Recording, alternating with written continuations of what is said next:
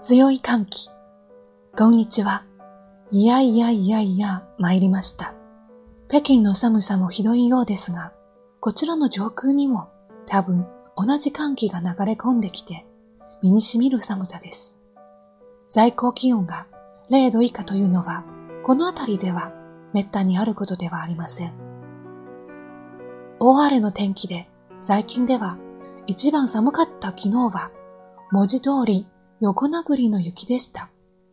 私の可愛い桃の小紅車が雪にまみれて桃の小白車になってしまって、見るからに寒そうで可哀そうな姿になってしまいました。曲がりくねった坂の上の我が家は、雪が積もるといくらスタンドレスでも本当に運転が怖いのですが、それでも車に乗らないわけにはいきません。昨夜の雪の夜道も、今朝の真っ白で、センターラインも、路肩も見えない道も、緊張とストレスで胃が痛くなりました。この寒さで鍋が大活躍です。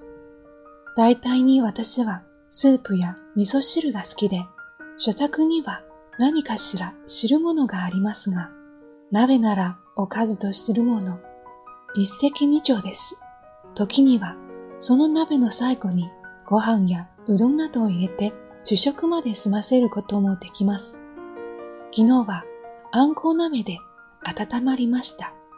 実は北京の涮羊肉かとっても恋しいです。炭火の鍋で誰にたくさんのパクチンを入れて食べるのが最高。重慶や関東風の鍋もいいですね。強い寒気の話がやっぱり最後には食べ物の話になってしまいますね。それにしても、こんな吹雪の日は車の運転などしないで家で温かいものを食べたり飲んだりしていたいものです。今、室温は4度。たくさん着込んでいますが、いつエアコンをつけようか葛藤しているところです。